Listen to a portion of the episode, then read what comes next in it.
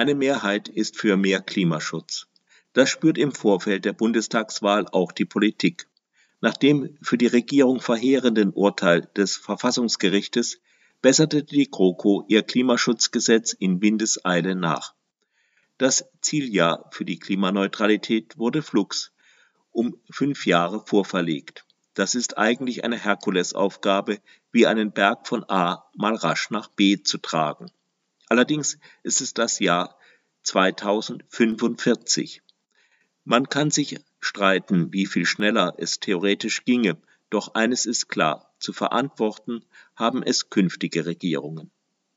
Beim Kohleausstieg wird weiterhin das Jahr 2038 angepeilt. Die Bundeskanzlerin meint, man dürfe die Leute da nicht überfordern, also noch 17 Jahre zur Eingewöhnung für die ohnehin etwas reichlich entschädigte Kohleindustrie. Einst sagte ein amerikanischer Präsident, er wolle Menschen auf den Mond schicken. Und acht Jahre später waren die ersten oben. In der Zeit baut man in Deutschland eben nicht einmal einen Flughafen, geschweige denn legt man ein paar Werke einer veralteten Industrie still. Der Kohleausstieg ist kein Einzelfall.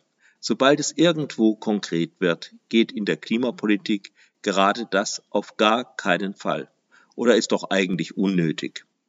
Jüngstes Beispiel. Die Diskussion über Inlandsflüge.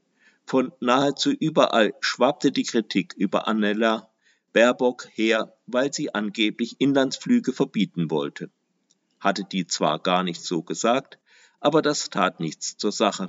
Sie meinte nur die Verteuerung der Flüge durch Aufhebung von Subventionen. Gemeint ist wohl das Fehlen einer Steuer auf Flugbenzin, die man bei Inlandsflügen im Gegensatz zu Flügen, bei denen im Ausland getankt werden kann, durchaus erheben könnte.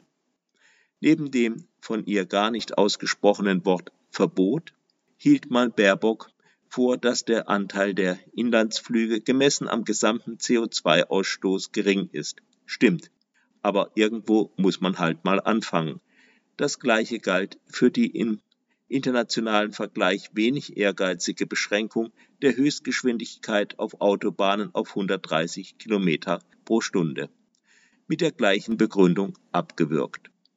Eine wirkliche Diskussion über die Windenergie ist erst gar nicht aufgekommen während Bayerns Söder publikumswirksam den Umweltschützer spielt, gilt im flächengrößten Bundesland Bayern ganz unangefochten die restriktivste Einschränkung für den Bau von Windrädern.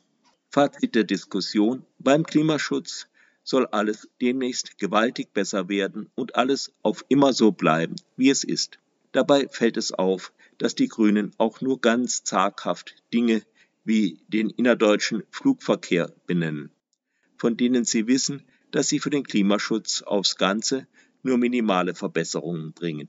Man kann sich des Eindrucks nicht erwehren, dass auch die Grünen die größte Angst haben, den Wählerinnen die Realität zuzumuten, dass Veränderung nur geht, wenn man auch etwas ändert. Auch sie denken im Grunde nicht viel anders als Merkel, sagen es aber nicht, weil sie ja für Veränderung stehen. Ob sie wirklich radikaler werden, wenn sie tatsächlich die Kanzlerin stellen sollten? Die ganz große Hoffnung habe ich da nicht.